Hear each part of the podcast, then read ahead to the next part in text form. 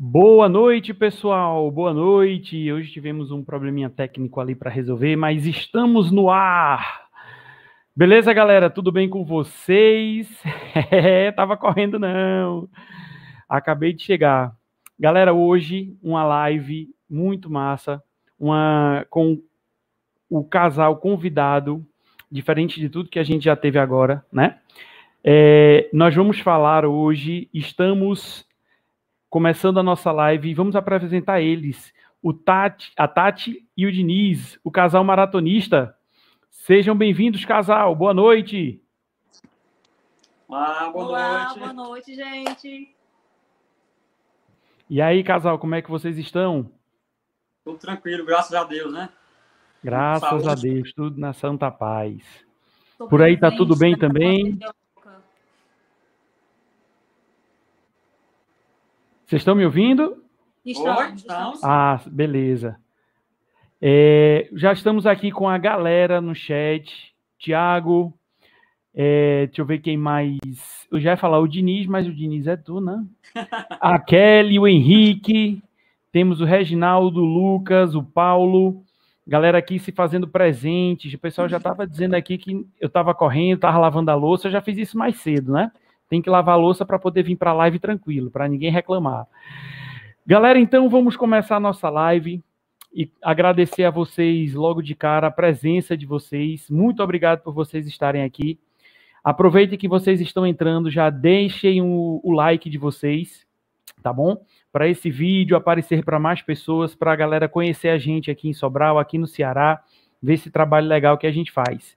Agradecer também ao casal que aceitou prontamente participar da nossa live.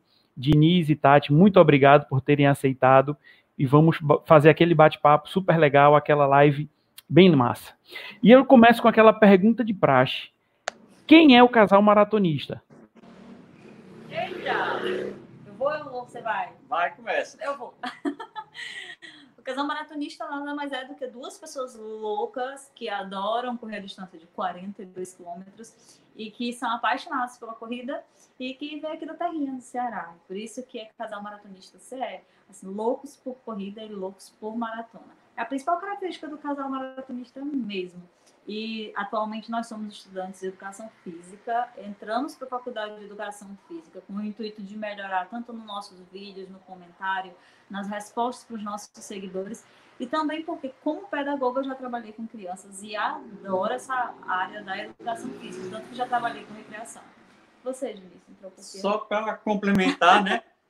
Nós, é, eu sou Diniz, para quem não conhece ainda, a Tati, nós temos 36 anos, Os dois, só que eu É. fiz 37 agora, né? Porque eu sou mais velha que um pouquinho, pouca coisa. E eu sou Tá entregando. eu trabalho na prefeitura aqui de Fortaleza e é isso. É, né? É isso. Eu sou professora. A gente vai começar, a gente vai começar agora. Sou companheira de profissão sua, tá, Frazão? Já fui professora, Uhum. lecionei seis anos por uma pela prefeitura onde eu trabalhava, que era em Russas. É, trabalhei na parte de alfabetização, que hoje é primeiro e segundo ano. Muito bom, adoro esse ramo. Trabalhar com criança é, é muito gratificante, né? O reconhecimento que eles têm, aquela pureza, é muito gratificante. Então vamos começar, né? Vamos começar nossas perguntas para o pessoal conhecer vocês. E a primeira pergunta é: como foi que surgiu a ideia do nome Casal Maratonista? Até mesmo porque vocês correm diversas distâncias, não é só maratona. Então, como surgiu essa ideia do nome? Por incrível que pareça, a resposta é, hum, é romântica, não é romântica, tem um pouco de polêmica e confusão no meio, né? É, nasceu, foi ideia minha, viu? Foi para segurar o Diniz, né? Porque ele queria fugir de mim, ele queria deixar o relacionamento e eu aprisionei Ai, ele. foi! Foi, aprisionei ele Foi, foi, naquilo que ele mais gostava, que foi, era a foi, foi meio uma discussão. E aí, nisso, né, numa forma de. Ele não queria saber de relacionamento sério, mas o relacionamento dele sério com a corrida era muito importante para ele. E então, me pegando nisso, eu acabei criando, sem ele saber, um perfil depois da maratona do Rio de Janeiro, não foi? depois da maratona do Rio. Lá no Rio eu já queria fazer a ideia, colocar, divulgar, mas como era tudo segredo, que era para ele não se assustar, né? Eu sempre dizia: "E aí a gente vai casar quando? A gente já mora junto, já vive junto, vamos logo acertar isso, fazer isso legalmente". Ele sempre fugindo. Aí ele dizia que casamento era como papel higiênico, era a mesma coisa que assinar um papel higiênico. Se vão assinar o papel higiênico, não tem problema. Eu sempre dizia assim. É, Aí, não, mas na verdade você fez esse perfil um pouco antes. Fiz antes da maratona. Antes. Eu já estava bolando o perfil e bolei o nome. Ele que não sabia, porque ele não usava Instagram, então ele nunca recebia. Eu era um homem das cavernas, só tinha. Só eu, eu, acho que eu tinha o Orkut na época ainda. Não. Ixi, Maria. Eu já tinha o Facebook. E aí eu fiz todo o perfil, bolei toda a ideia escondida dele. Quando nós retornamos do Rio de Janeiro para cá, para Fortaleza, e a gente voltou a treinar de chinela, é, eu acabei apresentando para ele a ideia e ele viu que fazia né, sucesso com as pessoas, as pessoas perguntavam muito, interagiam muito com a gente. E aí foi assim que surgiu. Primeiro foi como casal maratonista, e depois é que eu acrescentei casal maratonista do Ceará, virou casal maratonista CE. Show de bola. Uma, ao invés de segurar ele pela barriga, segurou pela corrida, né? Pela corrida. E foi a nossa primeira aliança de relacionamento, foi a corrida. Então, foi por aí que foi, foi aprisionado. O pessoal fala tanto que a corrida é fazer amigos, né? Nesse caso. É. Engraçado, tem uma história engraçada em relação ao nome da gente, nosso perfil, que teve uma vez que a gente discutiu feio, a gente quase se separou. E uma das coisas que fez o Diniz desistir de sair de casa foi porque eu olhei para ele assim: vem cá, e o perfil vai ficar com quem? Ele pegou a bolsa, voltou para dentro de casa e não saiu mais. A briga e a, a, principal a principal causa do, da separação ia ser com quem ia ficar o nome. Era. Não era o cachorro, não era nada, era o nome do perfil. Não, não, na época a gente não tinha cachorro. Ah, tá. Beleza. É uma, uma história bem, bem interessante. Né? E é, como é a rotina, ou era, né? Vocês já devem ter voltado a treinar, eu já vi que vocês estão correndo novamente. Como é a rotina de treino de vocês? Vocês têm uma pessoa que orienta vocês, ou vocês, pela experiência, a experiência que vocês já adquiriram na corrida, vocês já treinam só? Como é que vocês fazem? Bom, vamos lá. É, eu já, já treinei com, com um profissional de educação física há muito tempo atrás. E atualmente a gente treina só. Só que assim, a gente tem vários amigos que são profissionais de educação física. Então a gente pega uma dica aqui, uma dica lá. Mas é, a nossa intenção é entrar sim para uma assessoria. Já temos um ali em vista nos próximos meses, mas a gente só quer voltar para a gente recuperar o ritmo que a gente tinha antes, né? E assim, os treinos voltaram. Claro que a gente não está treinando nem 10% do que a gente treinava antes, porque antes os treinos geravam em torno de 10 a 12 quilômetros por, por treino. Com é, intensidade bem mais forte. Com intensidade bem forte, né? Claro que tinha os dias de, de, de ritmo leve. É, e também tinha musculação, né? Que a gente ia para academia, fazer fortalecimento. Tinha o pedal, às vezes a natação. Então, assim, o ritmo era bem forte. Era bem forte. Eram de 3 a 4 horas de atividade física mais intensa no decorrer do dia, um dia sim, um dia não. É, Frazão Mas... já teve, já teve época, eu me recordo o ano agora, acho que 2017 para 2018. 2016, 2016 e 2017. Foi época que a gente estava mais, mais magro. A gente saía de casa 5 da manhã, chegava em casa 1 hora da tarde. Por quê? A gente ia para Beira-Mar, a gente corria, dava em torno de uma hora, uma hora e meia de corrida. Depois a gente já levava o lanche na mochila, lanchava uma besteirinha ali, uma banana, tal entrava no mar, era mais uma hora e meia nadando. Depois saía, já tinha levado um sanduíche natural, um suco tal. comia, dava um tempinho, ia para academia. Chegava em casa para almoçar, tá? Era, era e dormir. E dormir. era bem pesado, a gente estava com um condicionamento físico assim excepcional na época. Né? Foi, foi um ano que ela aqui ia para a corrida todo final de semana e pegava pódio nas corridas. Mas isso foi no passado? Não, 2016. Ah, 2016 certo. e 2017. A gente, só que nessa época a gente não é corrida de tênis. É, ah, tá certo, tá certo. Porque tem uma quebra de ritmo bem grande. Tem, da tem época uma... de correr de tênis para a época de correr de é, nas... tudo ficou meio que modificado. Já vai ser a resposta das próximas perguntas. Tem uma, tem uma quebra, tem Mas uma quanto ao treinamento da gente, ó, tem um acompanhamento, a gente já, já sondou e foi sondado, já se apaixonou já também por uma assessoria e por um treinador e por uma treinadora específica, que a gente já está dando, soltando alguns spoilers já nos nossos, tanto nos nossos stories como nos nossos posts a respeito do que, que se trata, de quem que é. Na verdade, quando eu tive meu primeiro contato com a corrida de rua, foi por meio deles, por meio dessa assessoria. E é uma assessoria que não se importou e nem teve medo de abraçar a gente, nem o modo com o qual a gente corre. Pelo contrário, eles têm muita curiosidade, eles gostam do que a gente faz e isso foi o que nos levou até ele. Porque a gente já chegou a ouvir de muitas pessoas que alguns treinadores de algumas assessorias tinham medo da gente. Tinham medo do modo como a gente corria, tinham medo da gente chegar e pedir para ser treinados, porque eles não saberiam o que fazer e como nos tratar diante daquela situação, por causa de resultado, por causa da chinela e por causa dos ritmos já intensos, da, sabe, dificuldade talvez de como falar com a gente por já saber, por se auto-treinar durante tanto tempo, porque a gente nunca treinou com ninguém. Então a gente já, nós mesmos temos noção de planilha, noção de teste e hoje, né, que a gente está estudando para isso, aí ficou bem mais complicado, aí parece que assustou um pouquinho mais os outros treinadores. É, tem muita gente que, que olha, assim, treinadores mesmo, que algumas assessorias que olham para mim assim de, de, modo meio estranho, assim. Eu não sei se é porque a gente é, corre de chinela, mas eu não vejo nada de chinelo, é um calçado como se fosse uma marca de tênis X, entendeu? Já teve, inclusive, um treinador respeitadíssimo de uma assessoria que falou que não treinaria Tati. É, Correndo de chinelo, não, eu não treino você. Eu admiro demais ele e a sinceridade com a qual ele teve de tratar o E ele foi bem comigo. sincero, ó, não, você, eu, eu, eu não acredito nessa questão de correr de chinelo. Ah, e aí ele ainda botou assim, eu acredito que se você calçasse um tênis, você ainda faria muito mais bonito do que o que você faz correndo de chinelo. Já Mas, pensou? É, Admirei muito o que ele disse, admiro demais. É uma pessoa de grande nome dentro de Fortaleza, que treina atletas grandiosíssimos dentro do estado. E, para mim, a, a negativa dele foi simplesmente o maior elogio que eu já recebi até hoje, né? Durante essa história tão curta que eu tenho ainda na, na corrida de rua.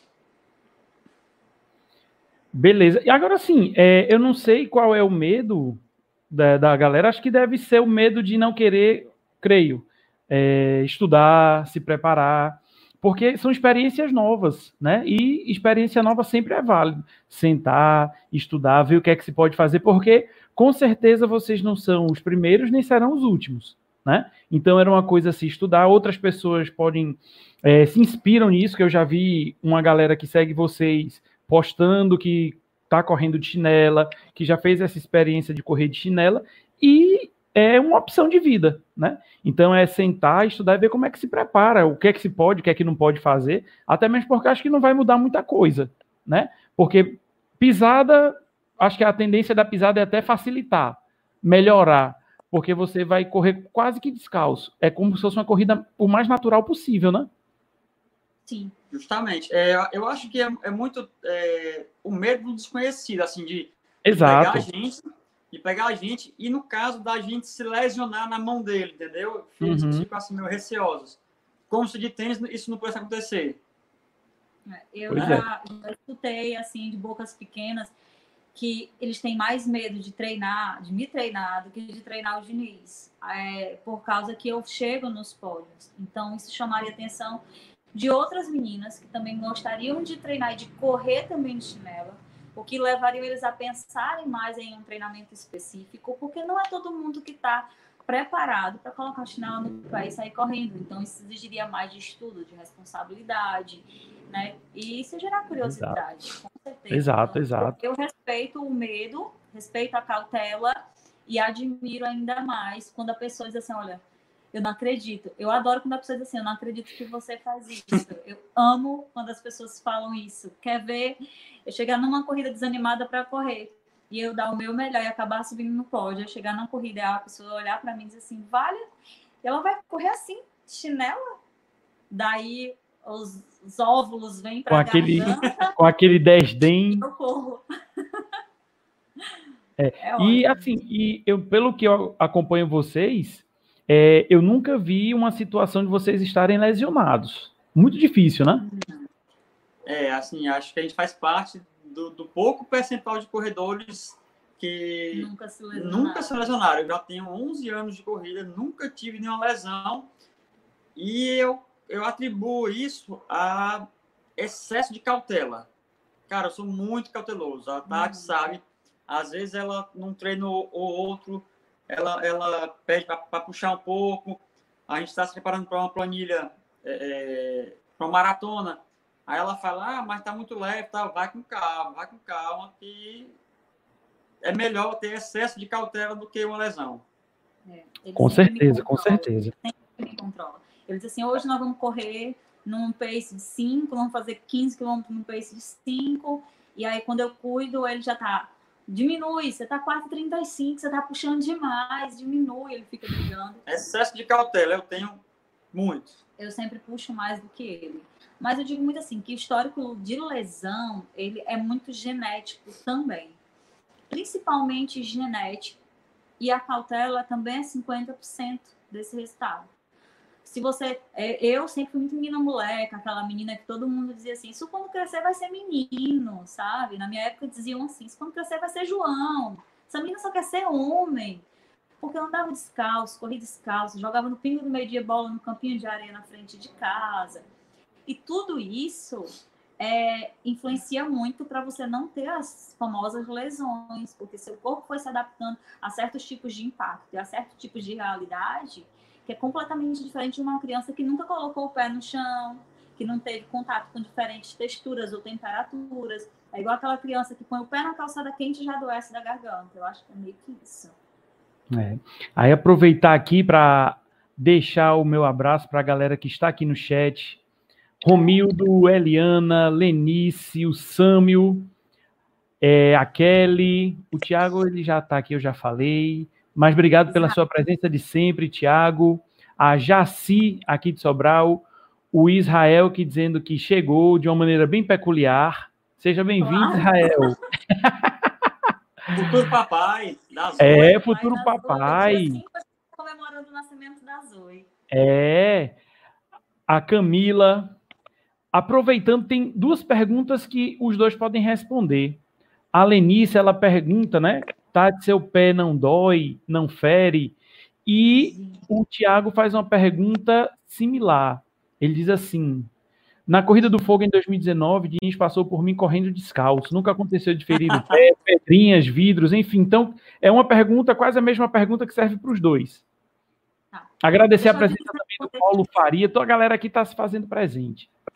Uma coisa boa, deixa o Diniz responder a questão da corrida do fogo, que foi a primeira vez de verdade que ele correu oficialmente descalço. Eles vão fazer isso de- em treinos, né? É, em- tem alguns treinos, é, eu fazia mais pro final do treino, sabe? Acabava o treino, eu corria ali um, dois quilômetros descalço, mas corrida mesmo foi a corrida do fogo.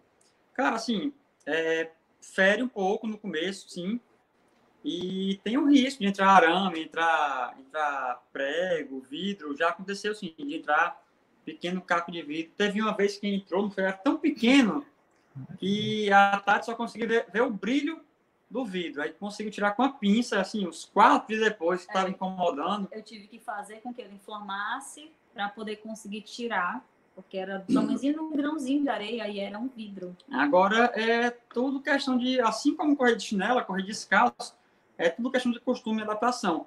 Agora, sim, infelizmente, em Fortaleza, a- além do asfalto de qualidade ruim, tem muita sujeira, assim, de vidro, é, prego, essas coisas. Em outras cidades, tem, que tem um asfalto melhor e tem menos lixo, é, é melhor para correr.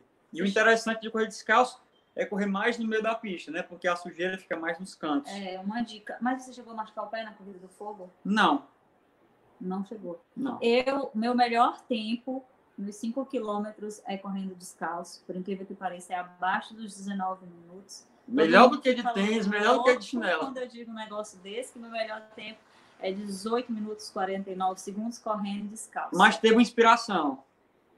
Qual foi a inspiração? A gente brigou um pouco antes do treino. Aí ela desceu além do treino. Nessa época a gente ainda não separava as brigas de treinador e de casal, porque uma coisa Isso foi, na- isso foi na cidade de Árvore, Frazão. Na cidade de Árvore. A gente brigou por alguma besteira lá. de treino, com certeza. E aí, quando, quando, tava, quando tava chegando lá no, na cidade de Alfa, aí a gente tava descendo do carro, um sem falar com o outro.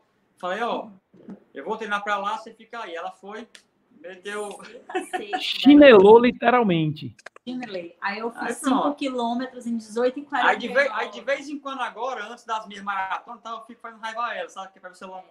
Aí quando ele chegou, aí eu disse assim: olha isso, olha isso. Aí a discussão acabou ali, porque daí ele ficou super emocionado. Como que você fez isso descalço? Não acredito. Aí acabou a discussão ali. E aí a gente foi só comemorar. Mas nunca machuquei o pé, para não dizer que nunca machuquei, correndo descalço, nunca machuquei. De chinela, nas nossas primeiras chinelas que eram feitas de solado de pneu, É, mas aí a eu questão. fiz 21 quilômetros e o solado do pé, na- por ser muito quente a borracha do pneu, fez grandes bolhas, tanto no dedão como no médio pé, fez grandes bolhas, mas que cicatrizaram logo. Mas isso foi por causa do material da chinela, que era uma placa de, de pneu reciclado que a gente usava. Depois que a gente começou com as havaianas, Não É um- machuca. tranquilo, a cordinha, já a teve- cordinha não fere. Já teve corrida.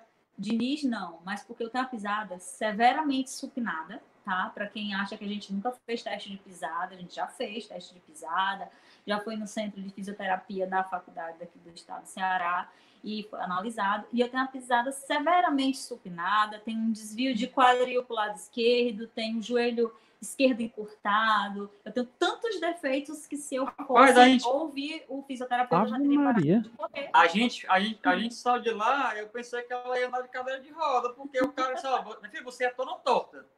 Tem um monte de exame lá. E só que nessa época, a gente já estava nessa, pega- nessa pegada de minimalismo e tal, então assim, é bacana, eu vi a opinião de um- especialista e tal. Só que, cara, se o cara for ligar para isso aí, o cara não, vai fazer tratamento para corrigir isso aqui, isso aqui e tal. E assim, é, você corre daquele jeito, entendeu? Às vezes, se for tentar corrigir, aí faz piorar. É, E eu tenho fotos, às vezes a gente filma, desde então a gente sempre filma, por exemplo, treinos de tiro, né? Eu, eu filmo e tem fotos minhas onde meu pé, ele tá extremamente supinando. Quase, você pensa que Você vai. pensa que eu vou quebrar o pé, que eu vou pisar de lado mesmo, com o peito do pé. Mas aí faz calo na dobra do dedão. Sabe essa curva aqui do dedão do pé? Faz um calo, sempre faz um calo de sangue, sempre no pé direito, que eu acredito que é mais supinado Isso. do que o esquerdo. E Mas é aproveitando, aproveitando esse gancho, né? Que antes vocês corriam de tênis. Como foi essa ideia para mudar para a Rua Arashi que chama, né? A culpa é O Arache. O Arashi. é, tem uma. Tem todo. Tem um casal maratonista antes e depois, né? Tem um casal maratonista antes e depois. Tudo começou.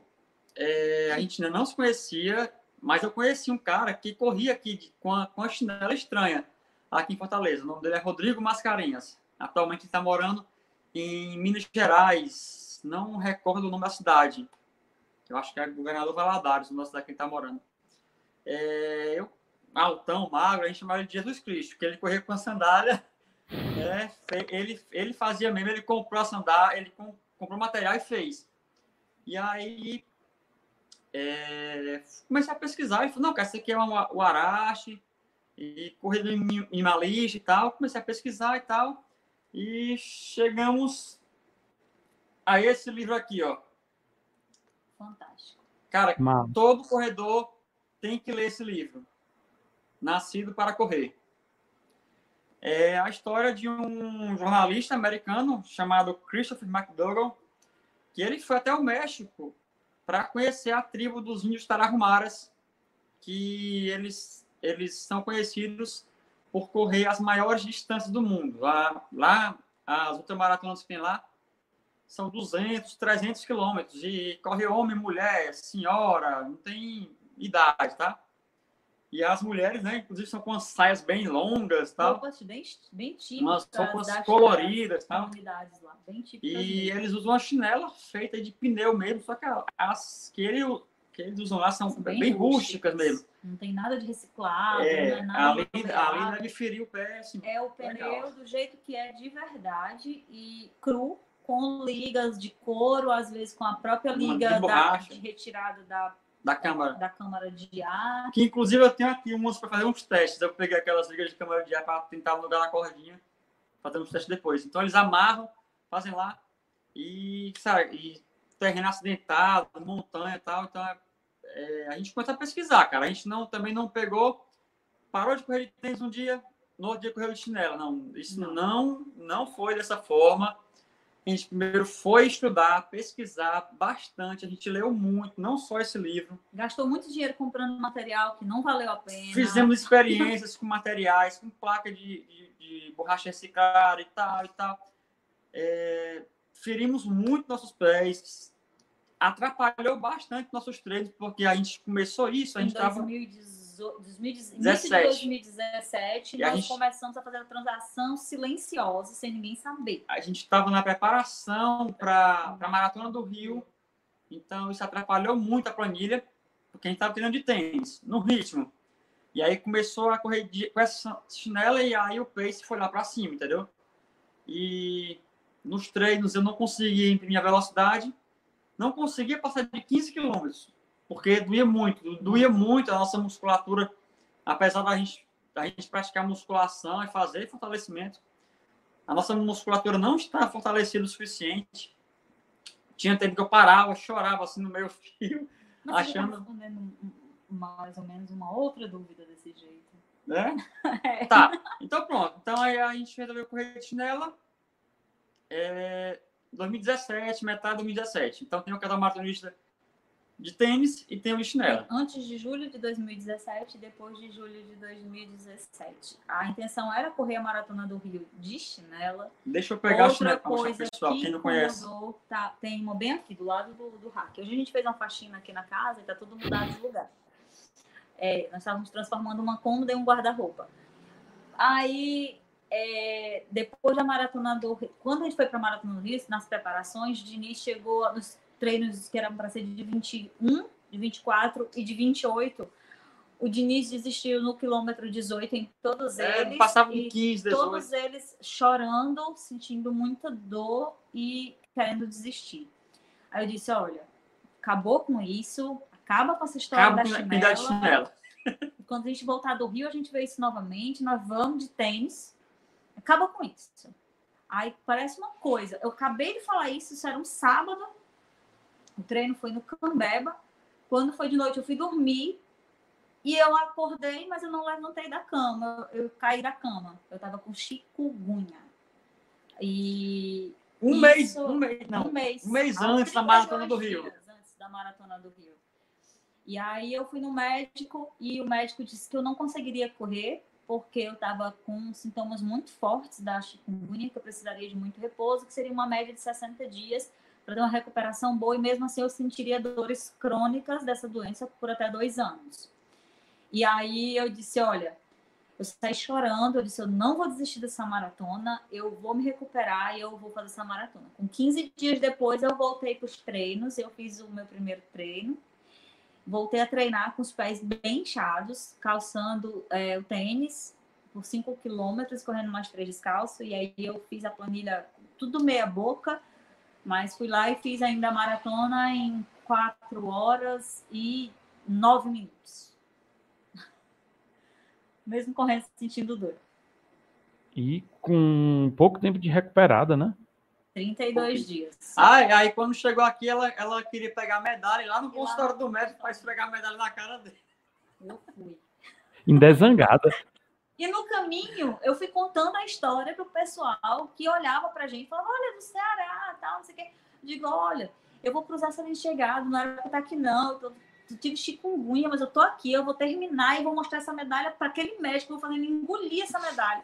Aí eu terminei, tinha um pessoal que tinha passado por nós lá na chegada. Chikungunya, tu venceu, cara! Foi, foi mal legal, foi, teve maior zona do pessoal.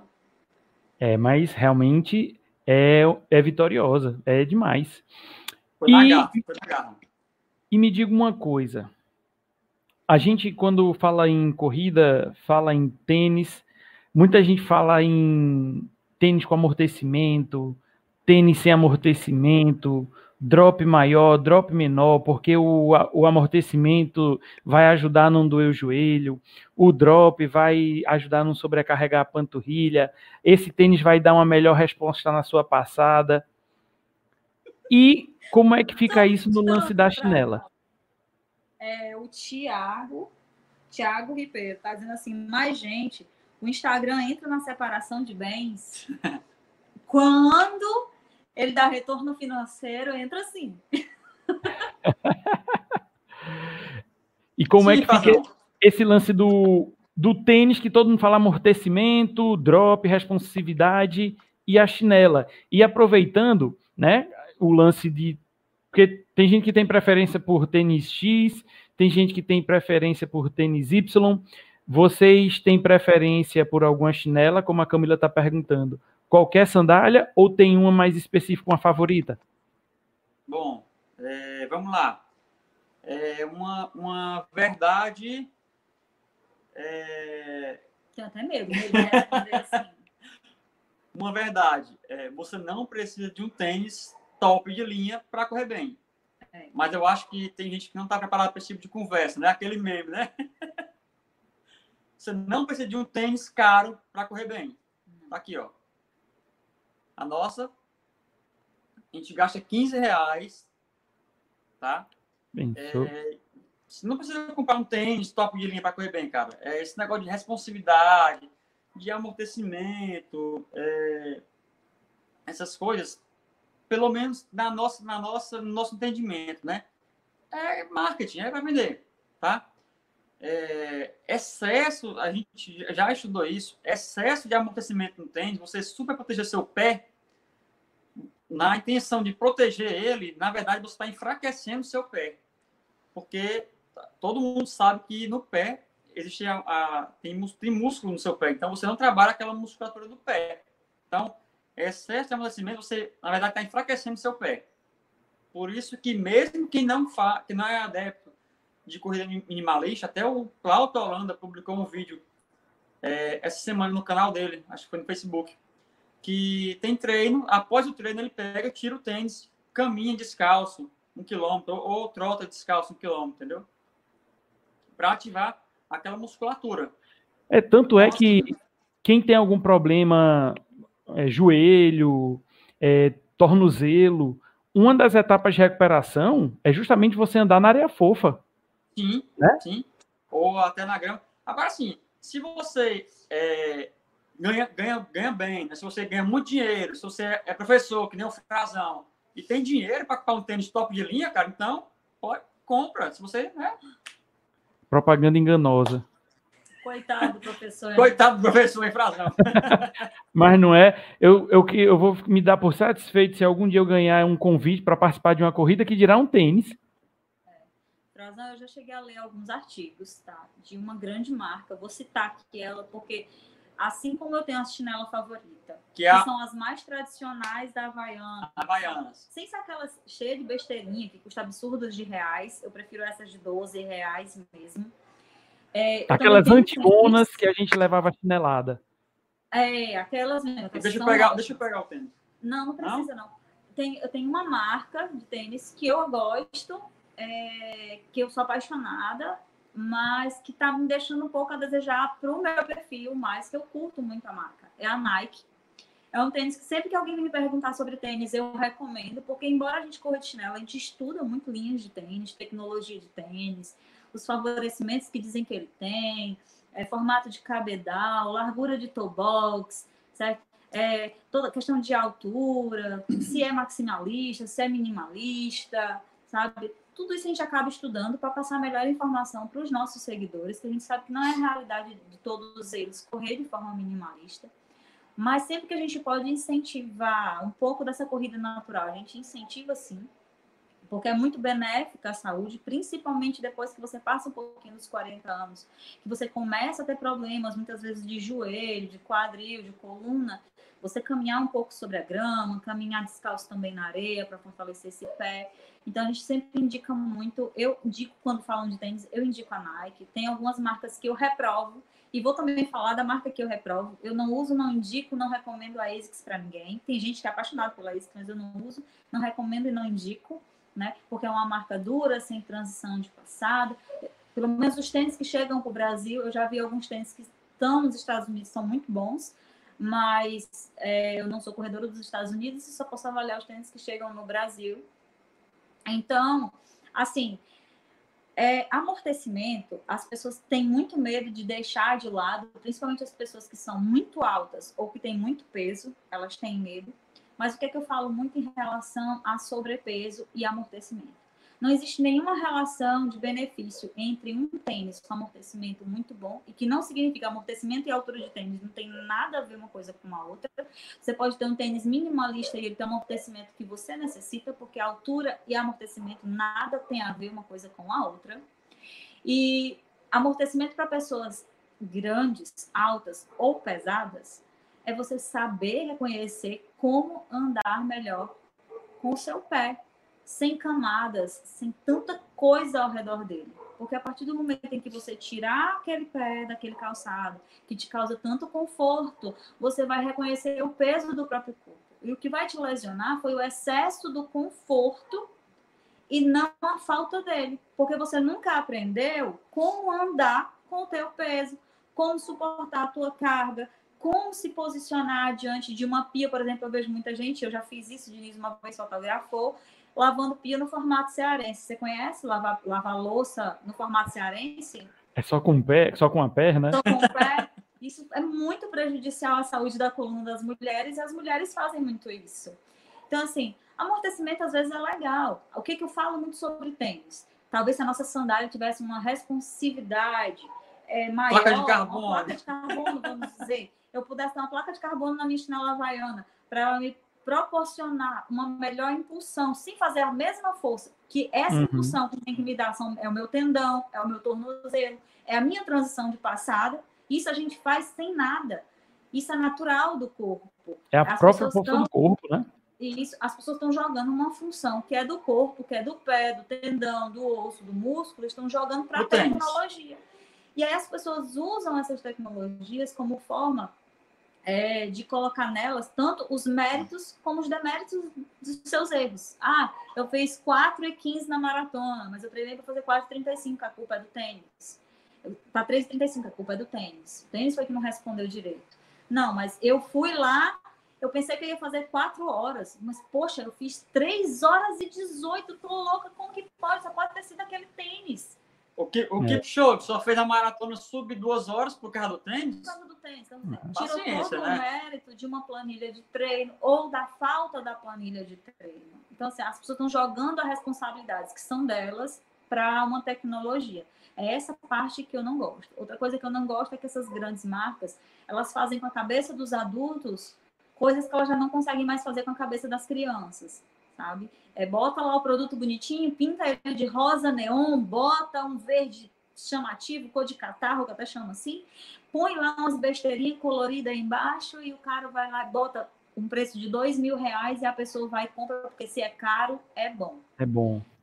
Já vi gente correndo é, sem nada, gente correndo como nós de chinela. Ou descalço. E já vi gente correndo com esses tênis e todos dividindo muitas vezes o mesmo pódio.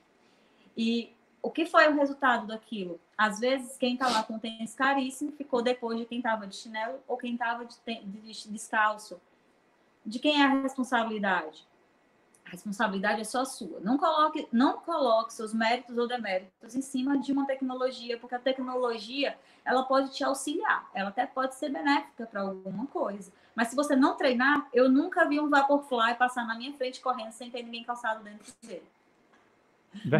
Tem, tem até um, um, documentário curtinho, de 28 minutos, na Netflix, chamado Lorena.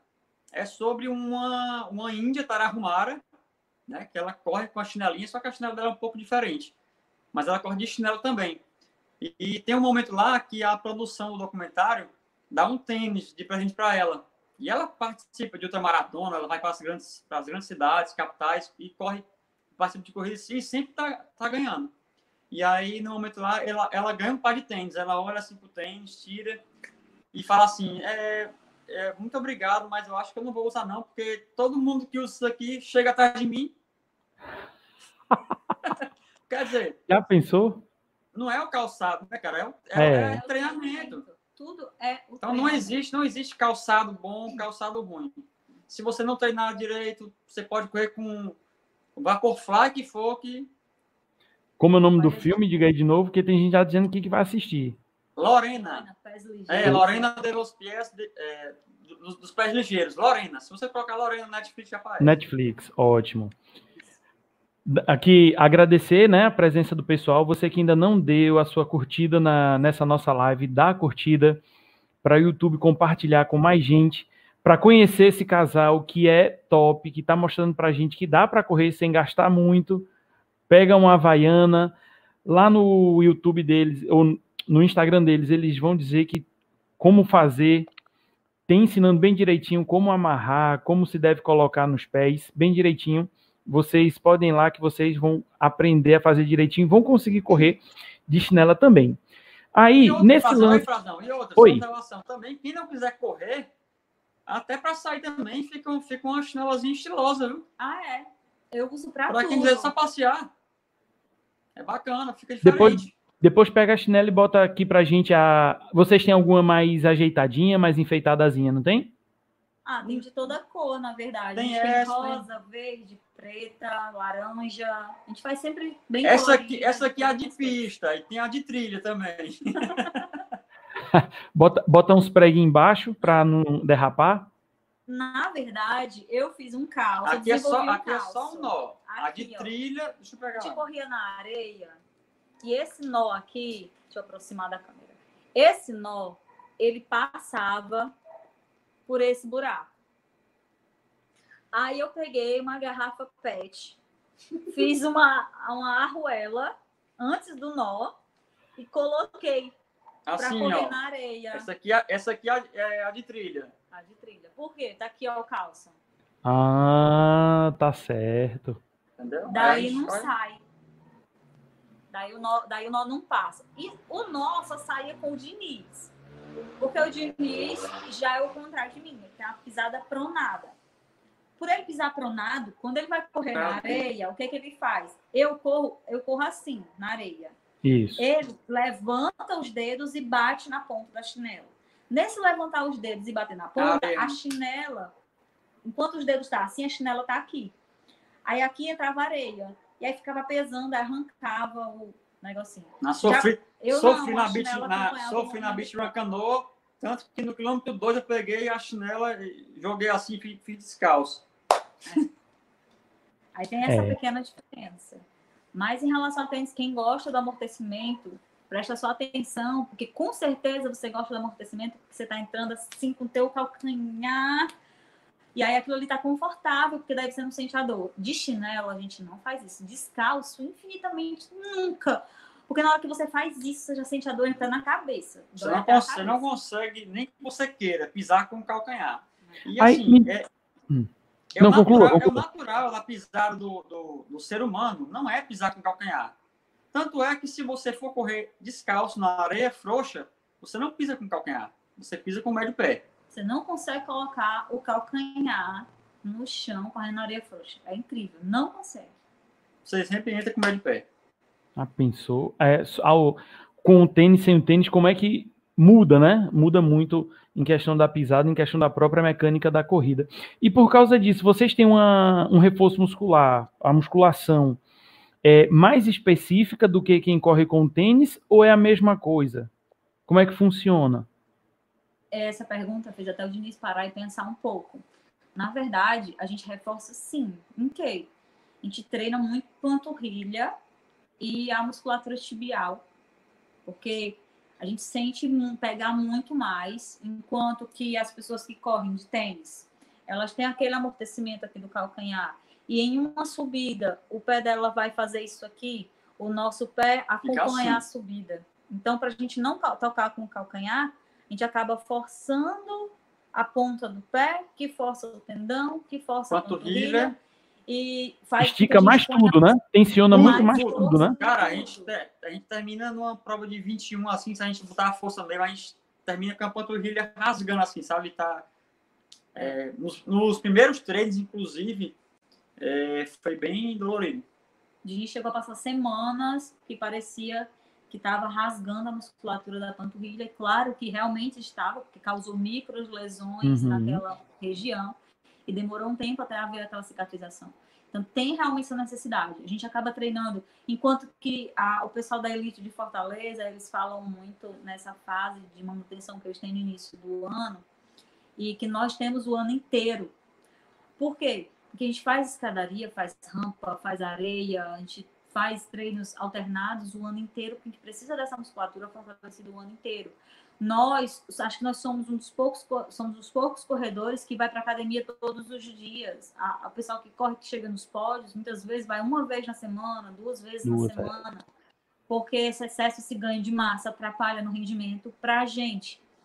Não é ter mais peso ou menos peso, mas estar com a musculatura grande não significa perda de rendimento, mas às vezes e nem mais pesado, né? Ter melhor resultado. Quando, eu sempre digo muito, gente, eu quero afinar as pernas e ninguém entende. Eu quero ter a perna mais fina. Mas é impossível com o treinamento que a gente faz ter a perna mais fina. É difícil você ver um corredor minimalista com uma perna inteiramente fina. Normalmente ele tem uma coxa muito definida, não sempre grande, mas sempre muito definida, musculatura de joelho bem definida e uma panturrilha muito protuberante. Porque são musculaturas que exigem muito. Então você sempre vê isso. O Diniz, ele teve um tempo que ele emagreceu absurdamente, que eu dizia assim para ele: tua coxa tá da grossura da tua panturrilha.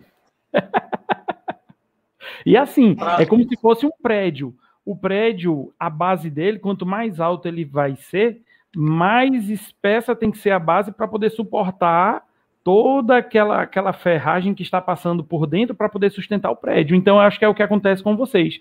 Para esse osso poder ter a proteção, para os tendões poderem ter a proteção, quanto mais vocês treinam naquele, daquele jeito, mais aquela muscula local vai desenvolver, né?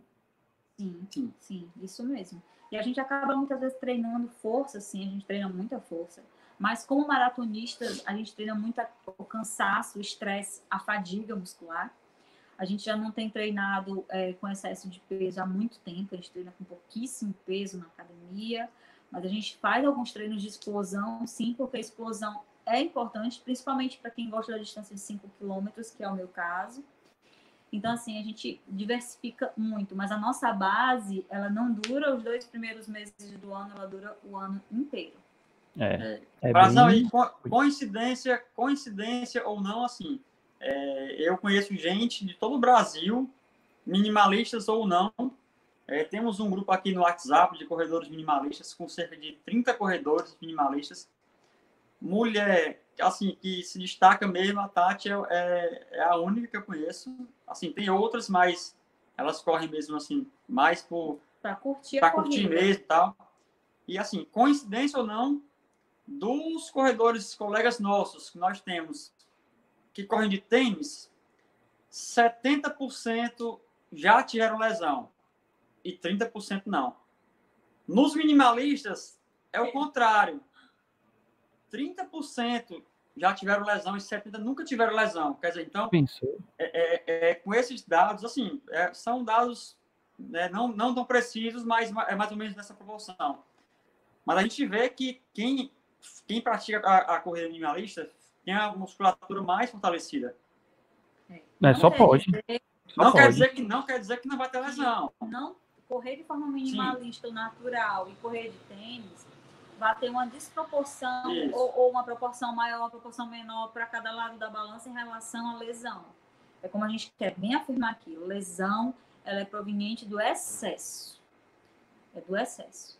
Ter cuidado com o excesso, sempre digo muito, é, fulano, tu tá treinando quantos quilômetros por semana? Ah, entre 60 e 80. A pessoa começou a treinar 60 quilômetros por semana, ela tem que botar na cabeça uma coisa, ela tá namorando com uma lesão. Então, é, treinou 50 quilômetros, já tá mais seguro, ele tá na área de segurança, você é amador e tal. Mas começou a treinar 60 quilômetros por semana, tenha consciência que você tem que se fortalecer porque você tá namorando a lesão todos os dias. E, e outra, ninguém vai sair viu a, a live aqui, gostou, a, amanhã, a partir de amanhã, eu vou correr só de chinela. Não é por aí também. É, tem, que, tem que ter todo um trabalho, tem que ter toda uma transição, né? É, tem que ser bem lento. É bem lento. Até hoje nós estamos nos adaptando à chinela. Até hoje. É, e até sim, hoje. até hoje. É, a gente começou comprando um tênis Nike Free 5.0, né? Depois um o Nike Free 3.0. Isso tudo já, já paquerando a chinela assim, mas a chinela ainda estava no horizonte bem distante. bem distante, mas já sabia que, ia correr de chinela, que queria correr de chinela um dia. Mas passamos para tênis mais baixos, tênis mais baixos, depois veio do Nike 5, veio o Nike 3.0, que era mais baixo ainda. E nessa transição de tênis mais baixo até a chinela foi mais de dois anos, tá? Foi. É, aí sim. E a chinela foi um reboot. A gente é, apagou o, o, o Diniz que corria, a taxa que corria, e a gente reaprendeu a correr, cara, do zero. Tipo, nosso pace era parecia que a gente estava começando a correr naquele dia, tá? Muda a pisada, muda a postura, muda a, a sua consciência corporal, muda tudo. Muda tudo. E você corre mais devagar, primeiro pelo medo de lesão. Eu, eu tinha medo que desamarrasse a cordinha. Hoje uhum. de boa. É, Medo de cair. É, medo de cair, que a chinela não tem estrutura, ó, não tem estrutura de nada. Isso aqui teu pé fica amarrado aqui na cordinha. Não tem estrutura. Nada que segura aqui teu tornozelo, que nem os tênis uhum. fazem, aquele apoio, para teoricamente seria para você não virar o pé, mas todo mundo muitas vezes acaba Então virando. não tem aquela segurança que o tênis que o tênis me dava. É, mas aí com o tempo você vai adquirindo confiança, começa a correr mais rápido.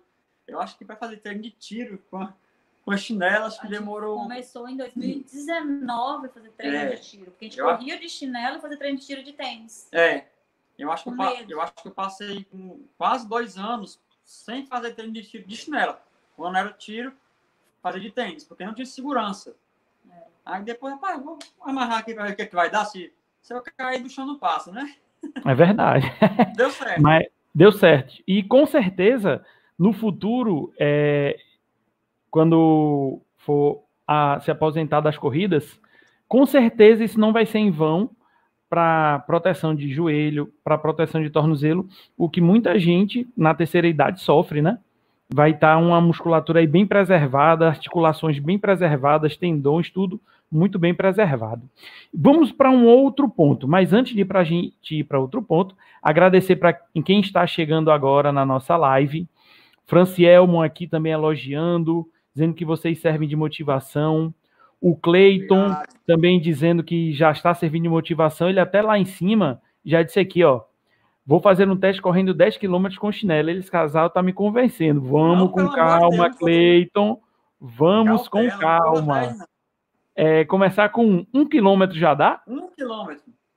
Isso. Um quilômetro. Aí, então, você que está chegando agora, que ainda não deixou o seu like, vai ali, você não vai perder um nadinha de tempo. Deixa aí o seu like para o YouTube distribuir para todo mundo essa live da gente, para a galera conhecer o casal maratonista, outras pessoas também assistirem essa live, se estimularem a correr de chinela e outras coisas como esse ponto que a gente vai falar agora. Falando de dieta, né? Quando eu comecei a seguir vocês, eu via vocês falando muito sobre o jejum vocês treinavam em jejum. Acho que vocês já fizeram provas em jejum, correto? E agora vocês estão com outro tipo de alimentação, né? Mas vocês com certeza ouviram muitas críticas, assim como correr de chinela vocês ouviram, e como fazer o jejum intermitente vocês também ouviram. Vai morrer, vai passar mal, não vai conseguir treinar, não vai conseguir participar de corrida. Eu tenho certeza que vocês ouviram isso. Como é esse lance da, do jejum intermitente e como é esse lance da dieta paleolítica que vocês estão fazendo agora? Eu vou começar falando, porque eu sei que o Diniz adora esse assunto, tá? É, e é um assunto polêmico. De novo, essa realidade, esse tema, assim como correr chinelo, foi uma ideia que o Diniz trouxe até mim, foi mais um desafio que ele trouxe. Normalmente, tudo que ele traz de desafio, eu sou a louca que sai topando tudo, né? E ele chegou para mim primeiro com essa questão da dieta paleo. Mas, quando eu conheci o Diniz, Diniz comia dois pratos de cuscuz ou 10 tapiocas pequenininhas. Antes de comer. inveja. Ou, ou, Ah, dois sim, sanduíches sim. Dois sanduíches de queijo com presunto e um copo de suco. Peraí, Só um menos detalhe, só um detalhe. Vocês começaram a entrar. Que ano vocês entraram assim mesmo no mundo da corrida? Diniz tem uma data, tem outra. É. Eu, eu comecei a correr em 2009. Eu em março de 2015. É, então o Diniz já tá bem há mais tempo, né? Na 11 anos. Passou muito mais tempo comendo cuscuz, tapioca e tomando copo de vitamina antes de correr. Abacatada. Ah, Maria. Aí o que, que acontece? Quando eu conheci o Diniz, eu não comia nada para fazer atividade física, porque eu nunca comi nada para fazer atividade física. Eu sempre fui fazer em jejum, desde os oito anos de idade, quando eu comecei com a dança, depois com as artes marciais e depois com futebol, com basquete, com vôlei, com handebol. Eu sou super desportista. Eu nunca comi nada antes de treinar. E aí o Diniz dizia: você tem que comer, você tem que comer, você tem que comer. E eu acabei me habituando a comer, tomar um cafezinho, uma bolachinha, uma tapioca. Quando eu comecei assim, Diniz, vamos tomar só o café, a gente toma com olhinho de coco, alguma coisa assim, a gente foi retirando. Nesse ir retirando, a gente começou a ver que dava para treinar sem tomar café da manhã. Mas a gente mantinha o café de manhã, só o café sem nada. Quando a gente foi para Porto Alegre, a gente já fez a maratona. Eu fiz a maratona de Diniz também em jejum. A gente fez a maratona de Porto Alegre todo em jejum. Na do Rio de Janeiro, a gente chegou a tomar café e comer salame, por medo ainda, mas a gente, desde 2017, a gente já pratica o jejum de forma lenta e paulatina. Quando a gente chegou aqui agora, a Denise me, me colocou e me apresentou a dieta paleolítica. E desde que a gente começou a fazer a dieta paleolítica, que foi antes da gente divulgar, assim como o jejum, que a gente só divulga as coisas, depois, Depois a gente gente faz. testa, se adequa, se adapta e vê que existem resultados. E desde 2017 para cá já são três anos. Então a gente vem testando. A dieta paleolítica, a primeira vez que a gente fez foi no ano passado. Então esse ano a gente já está fazendo novamente, mas agora não é mais só dieta. Esse primeiro desafio é de dieta, mas a paleolítica vai virar o estilo de vida do casal maratonista. Não quer dizer que a gente não vai comer uma pizza quando der uma vontade, ou que a gente não vai comer um doce ou um bolo, mas é para virar estilo de vida. A gente quer fugir dos carboidratos, dos açúcares, das coisas industrializadas, ter uma vida realmente mais natureba mesmo. É, ninguém vai virar vegetariano, vegano, nada dessas coisas. Mas a gente tem a intenção de realmente se alimentar melhor, se alimentar bem. Mas críticas a gente escuta muito, né? Eu Escuta imagino. muito, Ah, mas precisa disso mesmo? E esse sofrimento é necessário? Vocês são magros, para que isso? Ah, porque ganhou tanto pezinho desse, dá para vocês recuperarem quando voltar a treinar. A questão não é essa, né? A É. questão é incentivar as pessoas a se alimentarem melhor. Agora fala um pouquinho do, que tu- tanto que tu me propôs e os primeiros resultados foram magníficos, tá? Agora está sendo mais difícil porque a realidade também é outra. A gente está parado completamente de atividade, a gente está correndo pouquíssimo. Eu estava até falando para ele, nosso organismo não é burro, ele é super inteligente e ele já entendeu que a gente tem capacidade de correr muito além do que, que a gente está correndo e ele não está gastando as reservas que a gente tem. A gente está teimando com eles. Você tem que gastar e eles estão insistindo em não gastar. Os corpos estão em repouso ainda. Pois é, essa questão do jejum e da dieta paleolítica, cara, é, é bem polêmico. Mas, assim, se nós formos puxar pela história, desde os primórdios, o ser humano sempre fez jejum e sempre fez dieta paleolítica. Então, a dieta paleolítica foi o que proporcionou à humanidade chegar até onde chegou. Não foi carboidrato processado, não foi açúcar. O que é que o homem da era paleolítica comia? Ele era caçador e coletor. Então, ele comia carne de animais, coletava frutas Da época. da época, né? Diga-se de passagem que as frutas são sazonais, não é que nem hoje, você chega no mercantil, tem mango o ano todo, não é assim. Exato. É, assim como o mel, também é uma, é uma polêmica que existe na dieta paleolítica, o consumo do mel. Que o mel também é um produto sazonal que o homem encontrava de tempos em tempos, né? É, só que nessa dieta a gente não está consumindo mel. E, cara, alimentação mais balanceada que essa, eu acho que não existe. Carne, ovos, frutas e verduras. Então, é, e hoje é, as diretrizes que, que existem é que a gente tem que comer de 3 em 3 horas. No topo da, da, da cadeia da, da pirâmide alimentar, carboidratos processados tal. É, meio que né, a gente fica sem saber se, se estão passando o certo ou o errado. Exato. E o jejum também, o jejum também mesmo, mesmo esquema. É super seguro. Desde que o mundo é mundo, o ser humano faz jejum. O homem da era paleolítica é, ia caçar, ia coletar, quando ele só ia atrás de novo quando acabava. Ele era nômade. Então, ele só ia caçar com fome. É, é, como a gente faz, já faz tempo, já que a gente treina, só treina em jejum. É, muitas vezes as pessoas perguntam se o jejum não deixa o nosso metabolismo lento. A gente tem feito jejuns de 24 horas e a gente não deixa, o jejum ele não deixa o metabolismo lento. Se você for prestar atenção no que é natural, quando você almoça, você sente sono. Não é, então, o contrário? Quando você come, é que o seu metabolismo tende a ficar desacelerado, porque ele já sabe que você nutriu ou saturou o teu organismo de tanta informação, de tanta coisa. Então, teoricamente, já tem algumas linhas já comprovadas, as pessoas insistem em não divulgar, é que teu organismo fica mais acelerado com o jejum e por isso que tu tem uma queima energética maior, porque tu precisa consumir o açúcar que está transformado em tecido adiposo.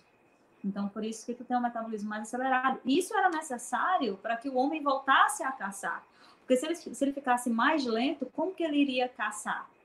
Ele Exato. não caçaria, né? Isso. Então, nessa linha de raciocínio, o jejum ele é benéfico, é recomendado até para as pessoas que têm diabetes, desde que com acompanhamento médico. Tá? É ótimo para reduzir o colesterol, fi, é, gordura no fígado, né?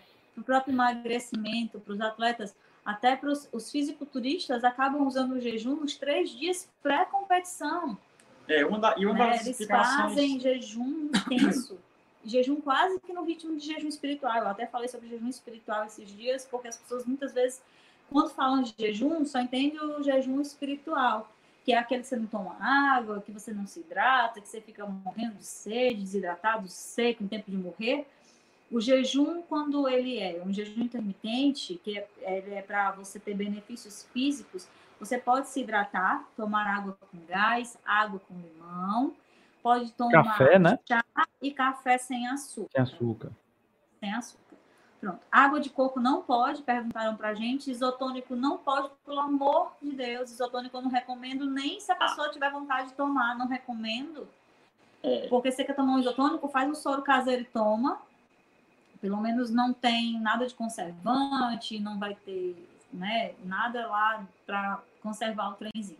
E a água de coco é, é, o refrigerante da natureza, né? E ter muito cuidado com a água de coco. Tem gente que está substituindo o uso da água pela água de coco. A água de coco ela pode sim ser um dos fatores que está causando muita hipertensão entre as pessoas maiores de 40 anos pelo consumo excessivo.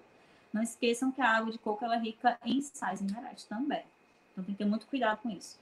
E o isotônico também não é recomendado para as pessoas hipertensas, tem que ter muito cuidado, assim como não é recomendado para as pessoas diabéticas. Então faz um soro caseiro que é bem melhor, é mais balanceado, é mais, muito mais interessante.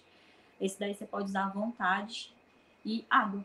Água. É, galera, assim, Já o mais... jejum espiritual não, tá? O jejum espiritual é completamente é, sem, nada. nada. sem nada. Mas mesmo assim, sabendo que é, que é seguro, antes de começar qualquer tipo de dieta, se você gostou da ideia da, da dieta paleolítica, consulte um profissional, um nutricionista, leve essa ideia para ele, pergunte o que, é ele acha, entendeu? Seu médico é. clínico que cuida de você, aquele que te acompanha na, no posto de saúde perto de casa, que faz o tratamento né, para hipertensão, para diabetes, acompanha com ele. Né? Você tem protocolos a serem seguidos para fazer a dieta paleolítica. A gente sempre indica a dieta tanto paleolítica como jejum intermitente, você começa o jejum intermitente com o protocolo de 8 horas. É super fácil, é bacana. Você faz a última refeição à noite e vai dormir. Acorda, passa mais duas horas em jejum, mais ou menos, e aí toma seu cafezinho da manhã normal. Seria de 8 horas para quem dorme menos, né? No nosso caso, a gente dorme bem menos, que dorme 6 horas por noite, mais ou menos. Então seria isso. Mas o protocolo de 12 horas é o mais usado, tá? De 8 horas recomendado para iniciante, de 12 horas, né, recomendado para quem já está querendo um, um, jejum mais prolongado, um pouquinho, mas você começa fazendo ele durante a noite.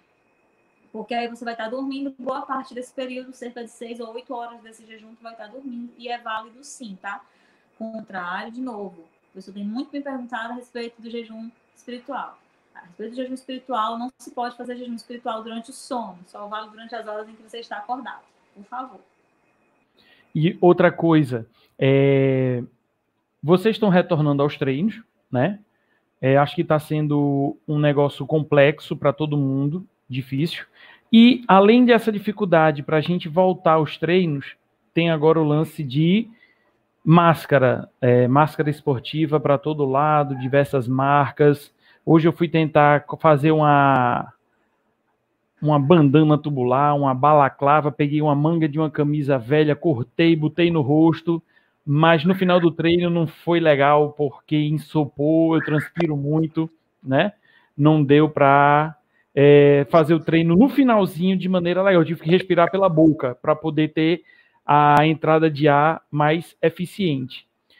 Qual é a opinião de vocês em relação a isso? Vocês estão encarando treinar de máscara? Vocês não estão treinando de máscara? Como é isso para vocês? Posso falar uma, uma verdade inconveniente? Aqui você está aberto para emitir sua opinião, seja ela do agrado da galera ou não. Não existe máscara esportiva. Não Isso existe. aí é conversa para vender, vender, máscara. Cara. Tá?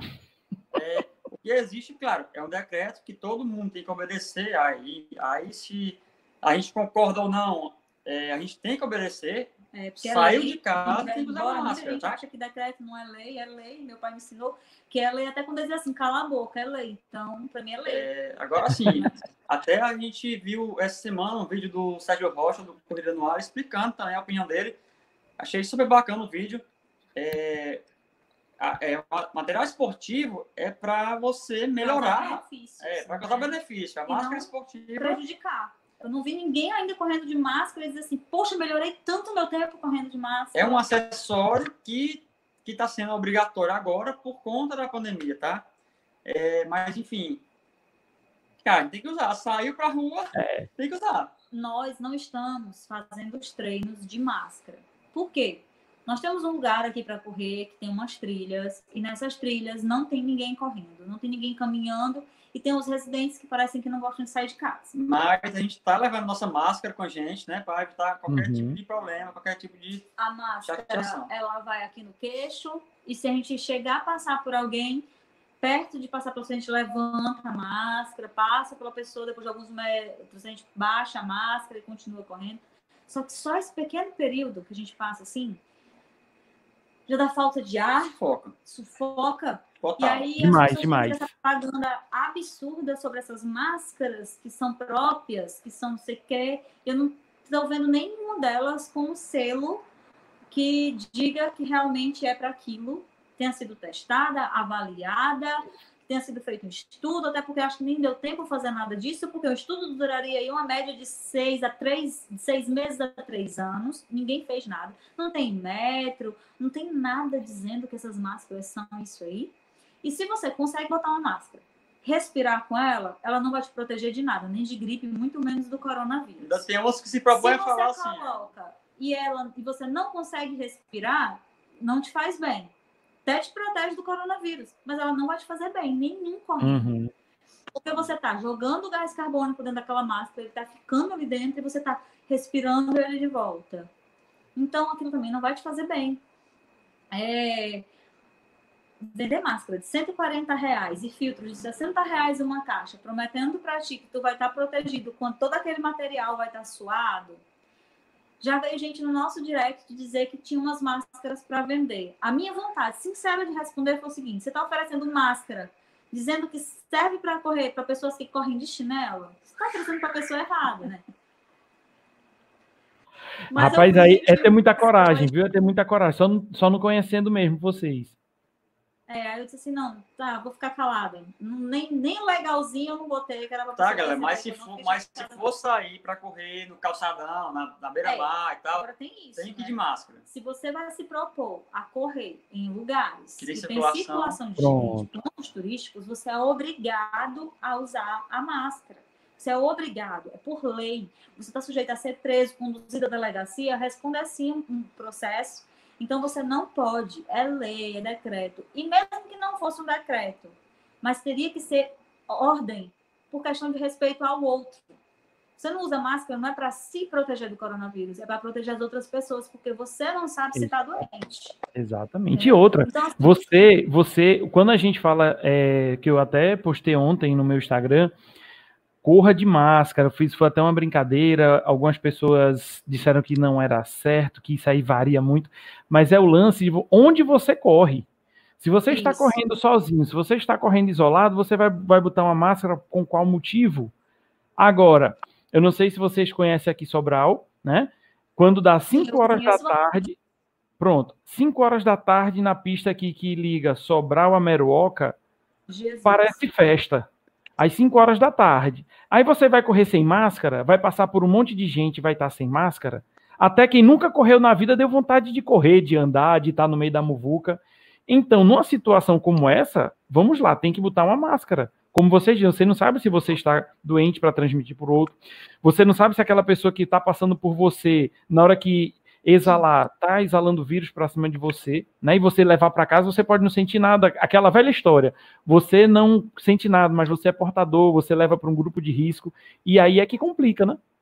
Isso mesmo. Outra coisa que eu tenho visto muito é as assessorias sendo bem responsáveis, é, onde eles deveriam ser bem responsáveis quando se diz no decreto, é bem claro lá no decreto, a gente estuda esses decretos também, gente, que você tem que correr num raio de dois quilômetros da sua residência.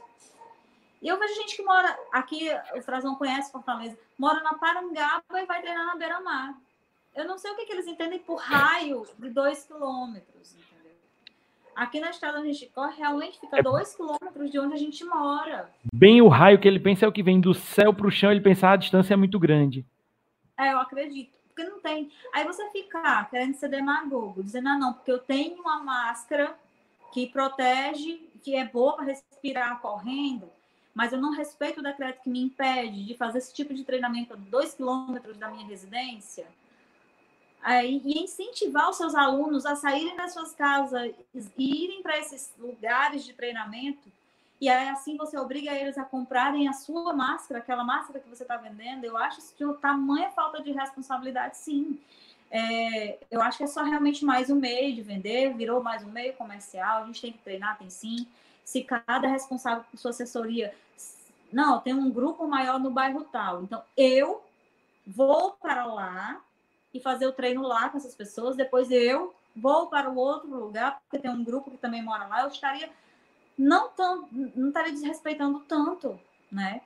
Porque como eu como profissional preciso me deslocar para trabalhar, mas o seu aluno não é obrigado a se deslocar para treinar, não. Você pode dar para ele esse treinamento perto da casa dele. Exatamente, exatamente. E eu sei que a ah, dor não. do parto é muito grande. Pois não, Diniz? É, aí, aí em Sobral tem muita estrada carroçal para treinar só se tem, tem, tem alguns lugares, principalmente perto de um bairro aqui, que é o, o Renato Parente, não, Renato Parente é aqui, é o na saída para Fortaleza, agora eu esqueci o nome do bairro, que agora é chamado de bairro Belchior. Por lá tem muita, tem muito espaço para você correr só, tem estrada de terra batida, que inclusive vai dar numa pista que leva para Santana do Acaraú. Então, se a pessoa souber procurar, que também consegue correr. É bem isolado das pessoas. Mas a galera quer treinar no horário de pico. E é boa vizinhança, Cleiton, obrigado.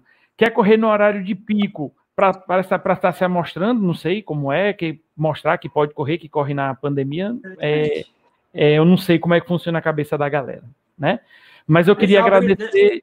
Oi, diga. Só um pequeno parênteses ainda sobre, a, sobre o tópico anterior que era Fala. da dieta paleolítica, que eu esqueci de falar aqui, é que uma das principais dificuldades realmente é a falta do açúcar, é, que causa irritabilidade, você tem crise de abstinência do açúcar. Depois do almoço. é, com a dieta paleolítica, a gente está praticamente tendo uma refeição por dia, né? É, ou, normalmente ou, uma refeição. Ou café da manhã. Café. Ou café da manhã, ou almoço, né? A gente está aliado com, com o jejum. E nesses últimos dias a gente realmente percebeu a diferença entre fome e vontade de comer. que a maioria das pessoas não sente fome, cara. Fome é uma coisa muito forte. Você fala, eu tô com fome. você tá com vontade de comer, cara. Fome é uma coisa, tá? Que a gente já fez aqui dois jejuns de 24 horas e a gente não faz de fome. A gente, a gente saiu do jejum porque estava programado, mas a gente saiu do jejum sem estar com fome. A gente ficou 24 horas sem comer. Então. E esses dias a gente também sentiu vontade de comer, por exemplo. É a cabeça muito boa. Outro, é, a gente olhou um para o outro e disse assim: que vontade de comer donuts. É. Vontade é. de comer. Hoje, hoje eu estava é. com vontade de comer cuscuz com ovo de manhã. Então, é. como cuscuz com ovo não pode, peguei a minha banha de porco, fui lá fritar meu ovo, porque com banho de porco pode, só com banho de porco, azeite e óleo de coco. Pode, tá? De novo, deixa eu ressaltar que o azeite é do rótulo vermelho. Não esquentem o, o azeite extra, extra virgem. Não pode ser extra virgem. Faz mal. Não é bom, não é benéfico. Sendo para fritar com azeite extra virgem, frita com óleo mesmo. É verdade. Para mais receitas, sigam-me no Instagram. Ah, é? Tá dando dicas aí, tá? Queria agradecer, agradecer demais a presença de vocês, né? Um bate-papo, o tempo passou aqui, a gente nem sentiu, já mais de uma hora de live, né? Agradecer demais a presença de vocês. Queria que vocês dessem as considerações finais, um recado para a galera, dizer o perfil de vocês. Façam aí as, as despedidas. É, vou começar, porque o Diniz às vezes se prolonga. É, Casal Maratonista CE no YouTube, no Facebook e no Instagram. Tá? A gente usa muito o Instagram, mas essa semana a gente já vai estar subindo uma série de vídeos no YouTube que fala sobre corridas para iniciantes. E a gente vai seguir com essa série até chegar nos maratonistas e também dando altas dicas da dieta paleolítica e do jejum e falando um pouco mais dessa nossa história que a gente revelou aqui para ti antes de revelar lá no vídeo do YouTube o nascimento do nome do casal maratonista, como que foi, isso era uma polêmica que era para lançar lá no vídeo do YouTube, a gente não fez ainda, a gente já lançou aqui. Então, quem assistiu aqui, ótimo. Quem não assistiu vai ter que assistir aqui para poder pegar a dica para ir lá. E segue aí a gente que a gente está dando, vai estar dando, tá dando altas dicas, tá? Então eu vou encerrar com uma, eu vou encerrar aqui com uma linda mensagem. Vixe. É, pessoal, é, né? olha, corram do jeito que vocês quiserem correr, com o calçado que vocês quiserem correr, comam o que vocês quiserem comer. Quem vier dar opinião, mande se lascar. Minha nossa. Boa noite. bem direto e bem sincero. Só, é, mais uma coisa, estão pedindo o nome do livro para repetir. Tá, Nascido para correr. Nascido para correr. Então, Nascido aqui. para correr. Beleza. Agora, antes de eu ele finalizar. É bem difícil, é bem difícil de encontrar, viu? É, é mas acho que, eu acho que até se não conseguir encontrar em livraria, acho que se botar no Google, acho que consegue encontrar, né? O formato em PDF. Eu vou ver se eu consigo disponibilizar em PDF. Eu vou ver se eu consigo Pronto. Ah, é. Nós temos um link no Drive que a gente disponibiliza livros para quem gosta de ler. Então, a gente sempre tem uma novidade lá no Drive. É, a gente ainda não chegou nos 10 mil inscritos, lá, 10 mil seguidores, para poder colocar o link para subir, mas assim que a gente chegar lá, vai dar tá lá o link a gente disponibiliza no perfil do Instagram. Tá? Então vamos lá, pessoal. Vamos seguir o Casal Maratonista, vamos seguir o Corre Fração também, para todo mundo conseguir chegar a esses 10 mil, para a gente botar o arrasta para cima. Todo mundo que está aqui, vamos lá. Além de é, dar o like aqui na live, não esquece, dá o like aqui na nossa live. Vamos seguir Casal Maratonista, Corre Frazão, a galera toda, que todo mundo se ajuda, todo mundo cresce junto. Beleza? E antes de eu finalizar, é, nesse mês eu fui convidado para ser um dos embaixadores do perfil de corrida 5.1K, certo? E eu queria deixar um convite para vocês. Lá no tem um site do 5.1K e lá nós temos uma um testemunho de corredor que é o blog da Euforia. Eu queria convidá-los para vocês deixarem lá um testemunho de vocês desse lance da corrida de chinela, como foi a mudança. Queria convidá-los de antemão, né, agora, né? Ficaria muito feliz se vocês fossem lá para deixar essa declaração, esse testemunho para a galera que segue a gente também. Vamos sim, vamos sim. É uma honra para a gente é, participar desse, desse projeto. E pode contar com a gente, viu? Beleza. Um abraço, um beijo para todo mundo que acompanhou a live, o pessoal de Sobral, que a gente sabe que tem muitos colegas aí em Sobral. Muita gente acompanha vocês demais, pode ter certeza. A Camila é uma delas. Quando eu disse que ia ser o casal maratonista, essa não perco. Ela é fãzona de vocês. Muito bom saber. É ótimo. Pois muito obrigado de coração. Foi um bate-papo muito massa, muito leve, fluiu, foi passou assim muito rápido. Agradecer a todos que estiveram presentes. Sigam a gente Instagram, no YouTube. O YouTube de vocês, repete aí pra gente. youtube.com Casal Maratonista CE. Pronto. Beleza. É tudo Casal Maratonista CE, tá? Casal Maratonista CE. Tá lá, tá tudo certo. Joia. Pois, pessoal, boa noite. Muito obrigado pela presença. Quarta-feira tem outra. Um forte abraço para todos. Tchau, tchau. Valeu, galera. Tudo de bom.